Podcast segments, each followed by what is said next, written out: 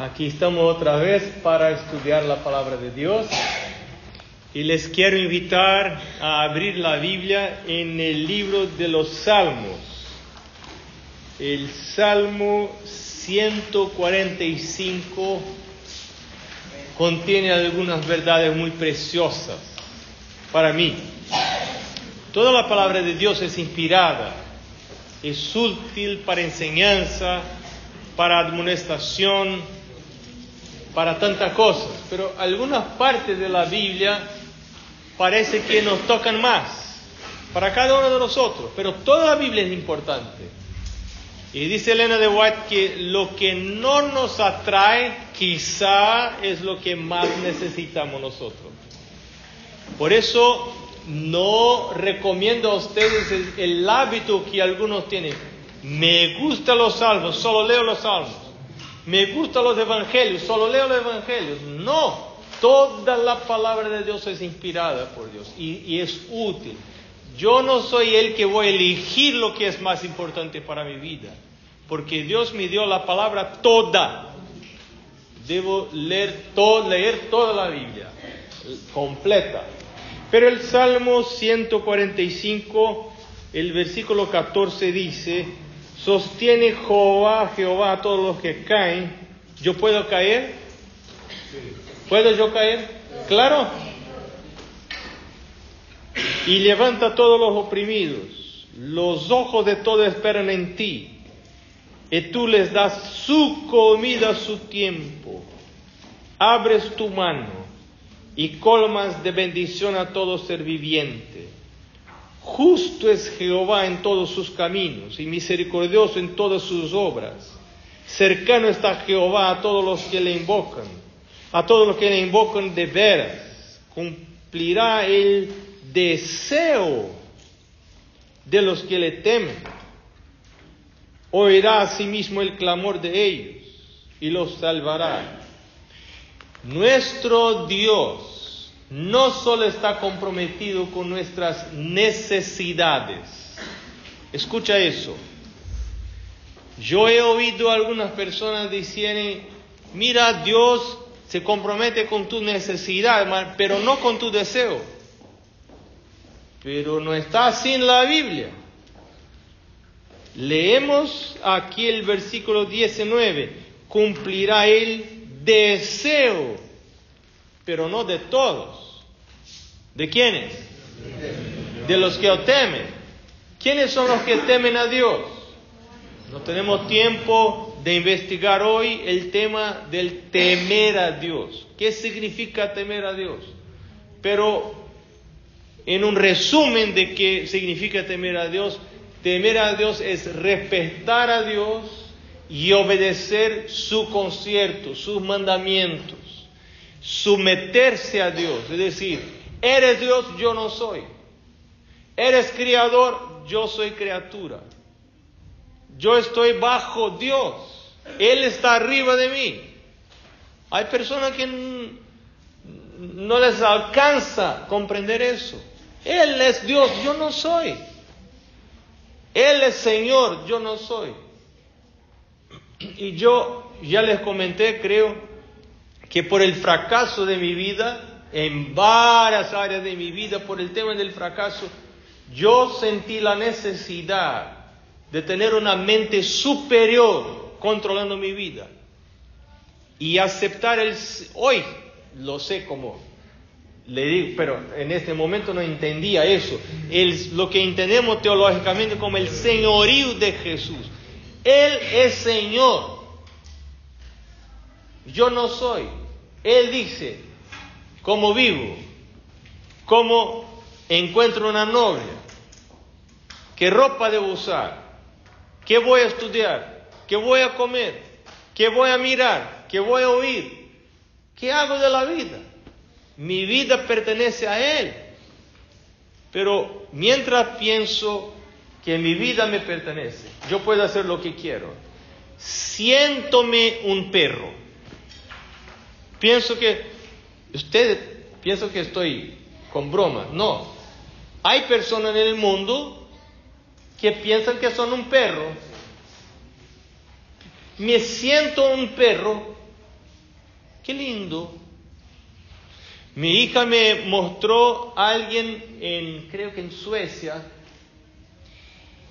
Él se siente, es un hombre casado, tiene hijos, pero él se siente como siendo una mujer de silla de, ruedas. No, no, no, solamente una mujer, sino una mujer de silla de ruedas. Pero él es normal, con las piernas, todo normal. Pero se siente una mujer de silla de ruedas. Entonces sale de casa, toma la silla de ruedas, se pone en, en el auto, se va al trabajo, baja el carro, abre la silla de ruedas y se va con la silla de ruedas al trabajo. Y las personas dicen, hay que respetar eso, porque así se siente uno. Entonces, ay, y, y, se, y aparece en los, los diarios, qué lindo el respeto a la persona, porque él siente que es una mujer y es de silla de ruedas. Pero no, no es lo que yo siento lo que importa. Cuando me torno un cristiano, ya no importa qué siento yo. La pregunta es, ¿qué quiere Dios que yo sienta? Y muchas veces en mi vida yo debo confesar, Dios, leo tu palabra y mi sentimiento no es así. Yo siento distinto de eso, pero ayúdame Dios, por favor ayúdame. Así es la vida cristiana. Yo no estoy de acuerdo con la palabra de Dios. Mi vida no es como la palabra de Dios dice que debe ser. Pero ahí, eso es la vida cristiana, es decir, Dios, por favor, ayúdame. Como oró David, crea en mí, Dios, un corazón que no es como es mi corazón. Mi corazón es terrible. Conoce la historia de David y cada uno de nosotros tiene su historia. Entonces, ese es el tema de la vida cristiana. Pero el, el tema de hoy, la noche, no es ese, solo un, un paréntesis aquí. El tema es que provee Jehová para nosotros. Esta es una linda historia aquí, una linda enseñanza aquí en Salmo 145. Eh, sostiene Jehová a todos. Los ojos de todos esperan en ti y tú les das su comida, su tiempo, abres tu mano y colmas de bendición. Eso es maravilloso.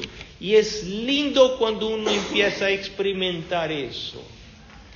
Les comenté ayer, hablamos ayer sobre el tema del pacto, de la ofrenda regular sistemática, una ofrenda que yo no le entrego a Dios porque estoy emocionado, porque me gusta el pastor de la iglesia, por más que sea bueno, o no, o porque me encanta el, el presidente de la asociación, el ministerial de la asociación, me gustan los hombres, son personas buenísimas, entonces voy a entregar mi ofrenda. No, no me interesa eso o porque la iglesia necesita, porque hay un proyecto lindo, un proyecto misionero. Son buenas razones, pero no son las mejores razones para ofrendar a Dios. No soy yo el donante, ¿entiendes eso? No soy yo el donante, el donante es Dios.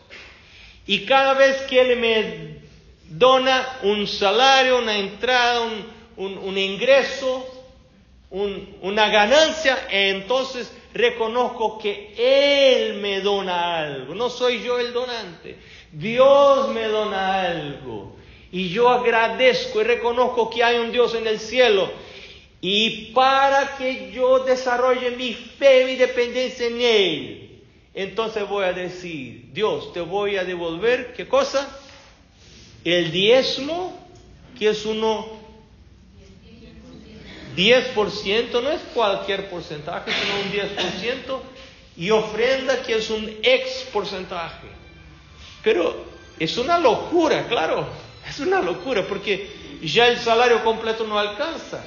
¿Cómo voy a devolver el diezmo y aún un plus, un, otro ex por ciento de, ofrenda?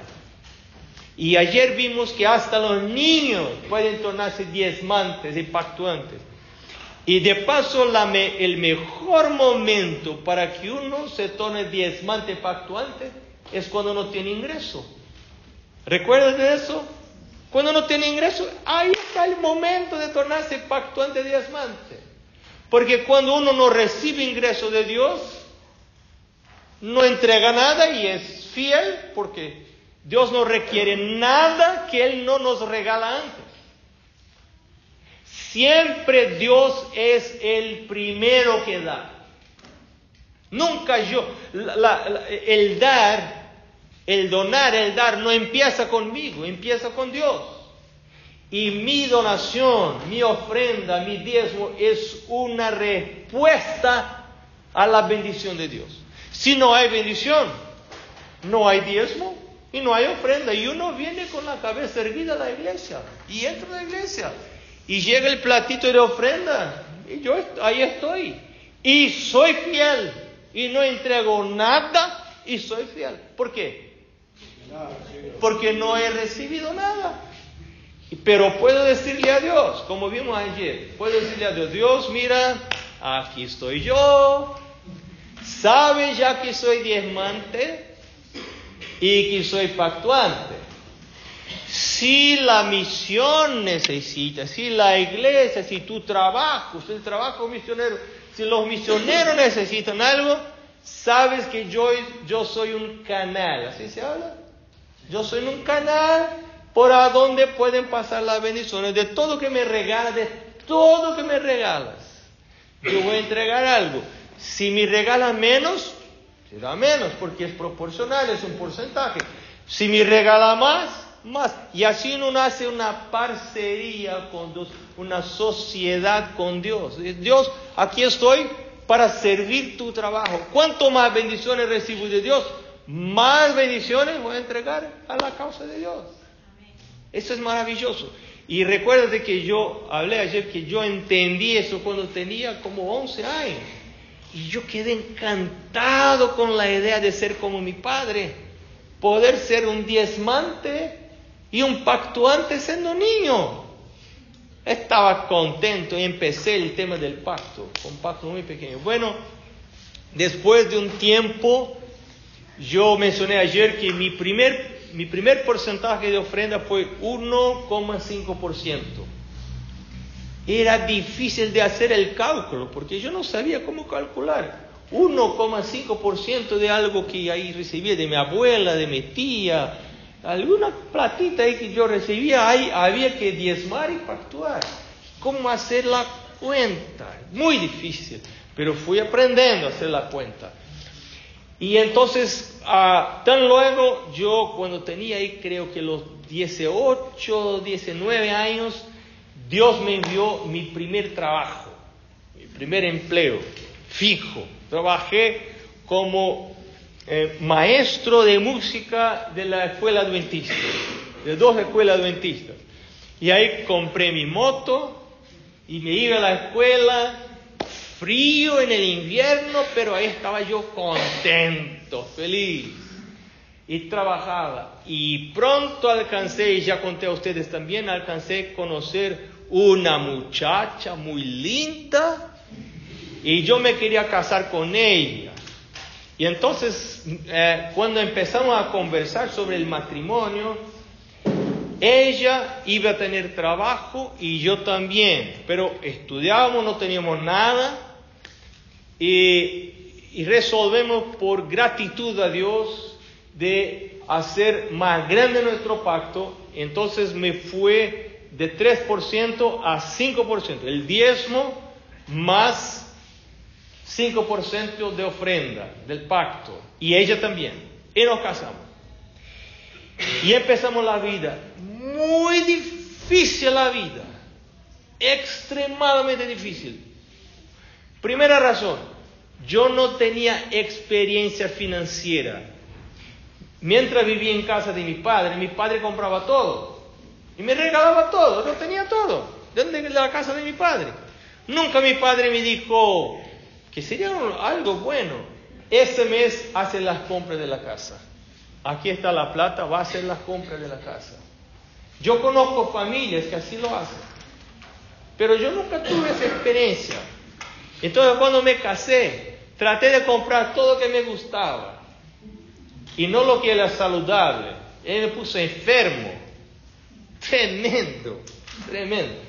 y, en, un año, un año o poco, ya estamos endeudados, la pareja. Ya estamos endeudados. Porque además de no saber manejar con las finanzas, teníamos, eh, no sé si ustedes saben lo que es inflación. ¿Sabe usted en Argentina lo que es inflación? ¿No saben? No. No, ustedes no saben. Les voy a explicar. Les voy a explicar lo que es inflación. Ustedes piensan que tienen una gran inflación aquí, pero no saben lo que es inflación. En esa época, en mi, en mi país, ustedes tienen la inflación como 100 algo por ciento al año, ¿correcto? Usted no sabe lo que es inflación. En esa época, alrededor de los años 90, en mi país, la inflación alcanzó 1900 y pico por ciento al año. Eso es impensable, impensable. Uno reciba, recibe el salario hoy y si va al supermercado en el mismo día para comprar todo que puede. Pero el problema es que todos tuvieron la misma idea. Y cuando uno llega al supermercado, no hay nada para comprar. Y usted tiene la plata, pero no tiene lo que comprar. Y vuelve a la casa sin comida, lleno de plata. Pero el día siguiente ya devalúa mitad, por lo menos, por lo menos mitad. No estoy exagerando. Así es. Al final del mes, cuando ya vuelve a encontrar comida en el supermercado, tu plata ya no vale nada. Y entonces hay que esperar. Uno necesita aprender a vivir por milagro, por la bendición de Dios. Una cosa más para complicar. Porque mientras estamos de novios, empezamos a estudiar lo que dice Dios sobre el matrimonio y sobre la creación de hijos. Y llegamos a la conclusión de que cuando vinieron los hijos, Mari iba a parar de trabajar para cuidar de los niños. Eso fue decidido. Pero pronto nos casamos, la inflación, las deudas, ni pensar para amar parar de trabajar. A los nueve meses de matrimonio, madre, Mari quedó embarazada. Nueve meses. Y nosotros esperábamos quedar ahí como quizá cinco años, sin hijos. Y después, algún par de meses después que nació la primera hija, embarazada otra vez. Imagina, imagina.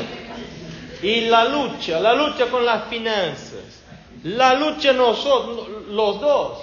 Y entonces para ella estaba muy difícil porque sentía una culpa muy grande. Se salía para trabajar, dejaba las hijas era una situación difícil hasta que un día Mari dijo, hoy es mi, último día de trabajo, ya no trabajo más. Voy a quedar en casa para cuidar de las niñas. Yo le dije, estás loca, eres loca, no, no, no, no logras ver lo que pasa, lo que está pasando con nosotros. No puede hacer eso. Por favor, no lo hagas. No, eso combinamos nosotros, eso arreglamos nosotros. Recuerden que sí arreglamos, pero no sabíamos lo que iba a pasar y. Pero no eso arreglamos nosotros. Creo que Dios lo requiere. Me voy hoy a la asociación y voy a hacer las cosas y los papeles y voy a parar con el trabajo. Y yo pensé, mi Dios, ¿qué vamos a hacer ahora? Y entonces yo, mi solución, la solución humana que yo pensé, mira, nuestro pacto está como 5%, vamos a volver a los 3%. Mira, 2% eso no, no cambia nada en la vida de un, de un que ya está ahí por el, por el suelo. No cambia nada, pero yo pensaba que iba a ser la solución.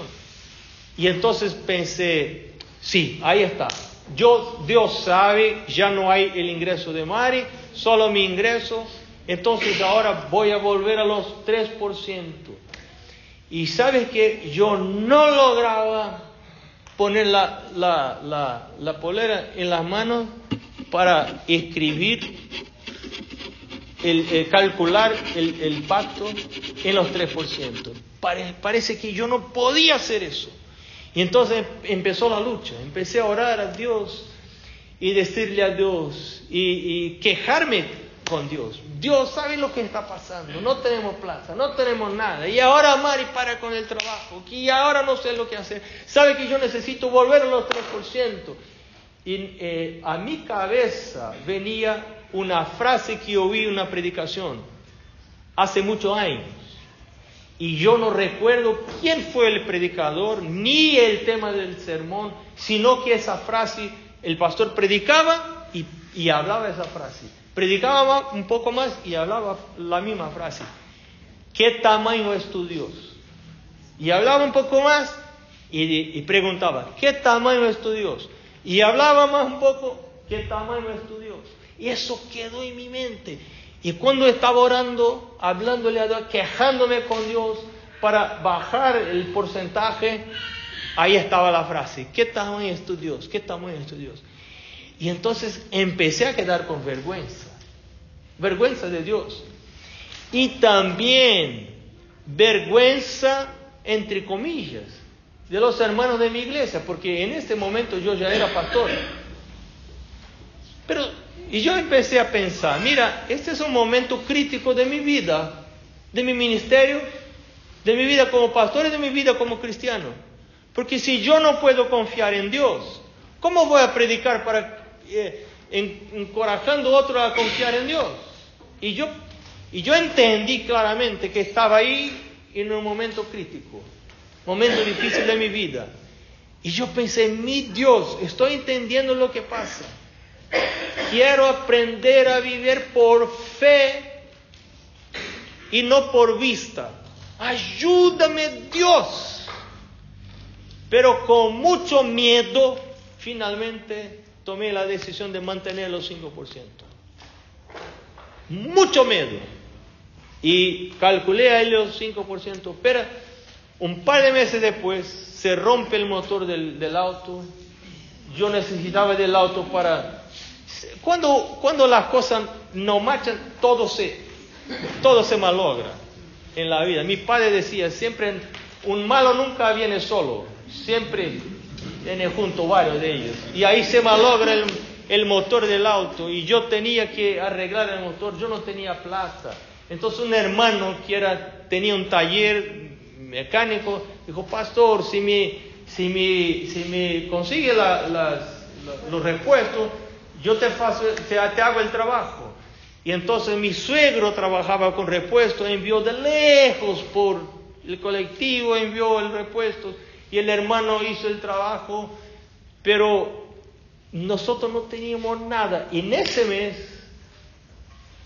faltando todavía dos semanas para el salario, para el próximo ingreso, se acabó la plata.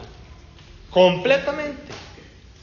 Y entonces yo pensé, quizá voy a pedir un poco de plata para mi padre. Pero ah, entonces recordé que mi padre dijo, mira, ¿quieres que tu suegro mande en tu casa? Yo dije, no, no quiero que mi suegro... Entonces, nunca le pidas plata. ¿eh? Porque se pide plata a tu suegro, él te va, va a mandar en tu casa. Y yo pensé, ahí está, nunca voy a pedir plata a mi suegro. Mi suegro estaba fuera de la cuenta. Pero vino en mi cabeza pedir plata a mi padre, pero entonces recordé de esta, de que habló mi padre, pensé, tampoco quiero que mi padre mande mi casa. Mi padre ya mandó mi vida toda la vida, ahora estoy casado, no quiero, nadie mande mi casa, no puedo pedir plata a mi padre. Y también mi padre había dicho, mira, creo que estás casando muy rápido. No tienes ahorro, no tienes nada y te vas a casar. ¿Cómo que te vas a casar? Te vas a tener problemas. No, porque el amor cubre todo. No, amor no cubre todo. Hay que vivir con plata. Ahí está, es, muy importante. Y, entonces yo no quería ir ahí, papi, ¿quieres alguna platita? No te di. Entonces no quería oír eso. ¿Qué voy a hacer? ¿Qué voy a hacer? No había opción. Imagina, yo como pastor tampoco podía decir eso para los hermanos. Hermanos, mira, hoy sábado por la mañana, ¿sabes qué? Estoy con hambre. No, un pastor no puede decir eso. Entonces, yo no tenía salida. Mi única salida fue qué cosa? Rodillas. En ese día lloré, Señor, ahora por primera vez creí en mi vida. Voy a ver si hay un Dios en el cielo o no, porque yo no tengo salida. No tengo para dónde ir. Si no me ayudas, yo voy a caer. Pero la palabra de Dios dice que Él levanta a todos los oprimidos, sostiene Jehová a todos los que caen. Los ojos de todos esperan en ti y tú les das su comida, su tiempo.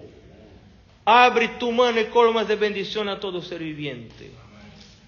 Entonces, madre Marisai para el trabajo y dice para mí, vese hoy compras algo en la feria, porque ya no tenemos fruta, ya no tenemos verdura, ya no tenemos legumas, ya no tenemos nada. Vese, yo le dije, no está acreditando.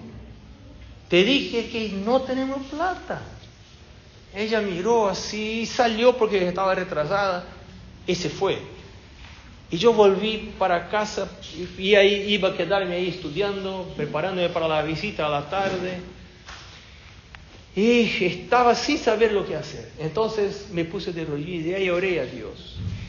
Me levanté de la oración y fue a hacer lo que los pobres saben hacer muy bien. Nosotros los pobres sabemos hacer muy bien. Me fui al, al ropero y buscando todos los bolsillos. Quizá, quizá todavía hay algo en algún bolsillo ahí y me fui a los bolsillos buscando cosas. ¿Sabe que en el último traje logré encontrar una platita? Pero una platita que daba como para una docena de bananas. Nada más que eso. Pensé, bueno, menos mal. Menos mal. Me voy a la feria. Hermano, en este día, con esa inflación, Mira, eso es algo imposible, porque en este día, al final de la feria, los precios bajaron. Y yo logré comprar una docena de banana, una docena de naranja y todavía un platito con zucchini.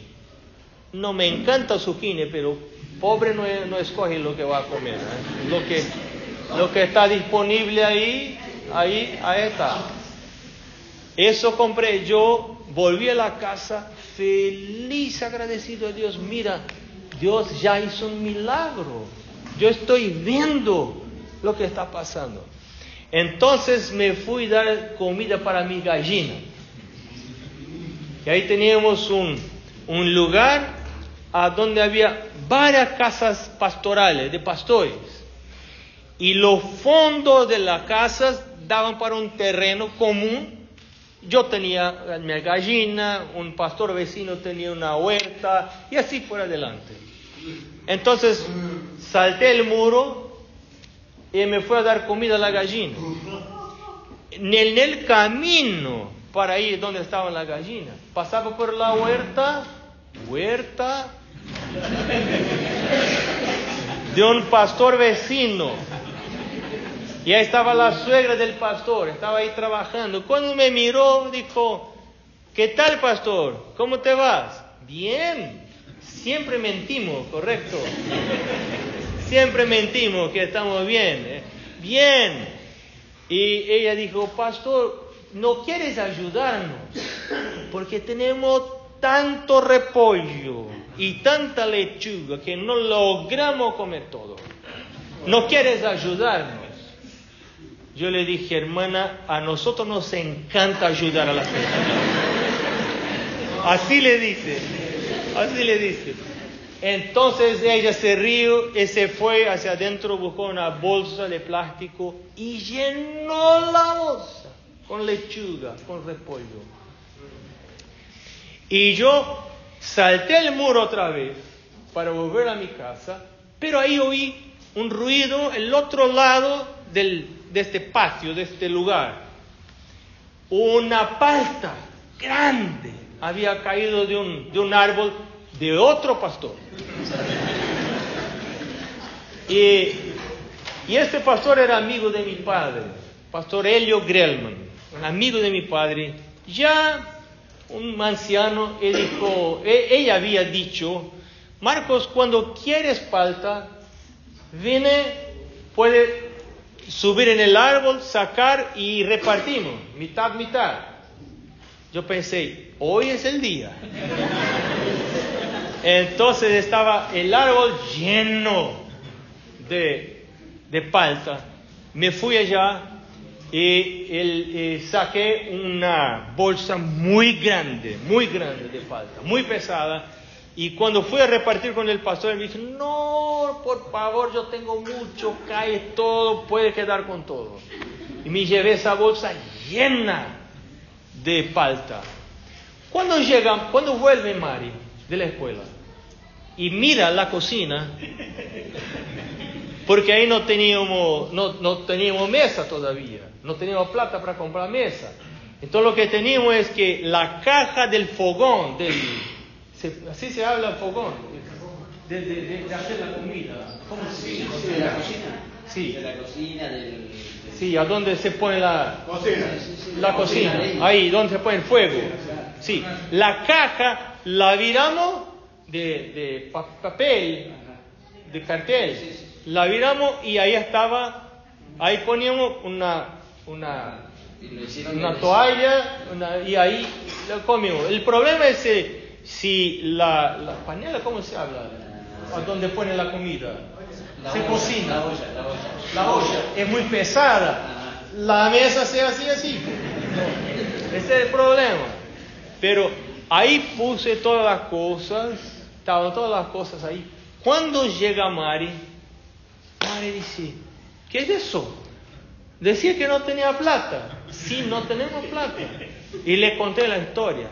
Y sabe que ahí nos pusimos de rodillas, delante de todo, muchas cosas, muchas cosas, muchas cosas. Y agradecemos a Dios. Y entonces Mari dijo, ¿sabe qué? Eso es mucho para nosotros. Es mucho. No podemos quedar con todo. Porque se va a madurar, los, la falta se va a madurar todo junto y no logramos comer. Imposible. Entonces hay que repartir.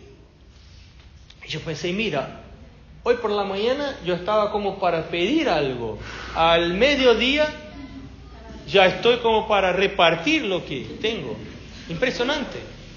Y yo pensé, mira, yo ya oí tanta historia de los misioneros, de los milagros de Dios en los libros, pero ahora estoy viviendo en el mismo momento el milagro de Dios. Impresionante.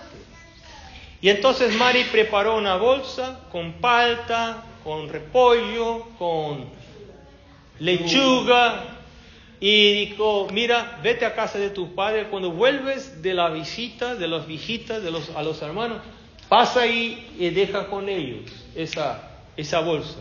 A las nueve y media por ahí, pasé en la casa de mis padres, mi madre viene a abrir la puerta.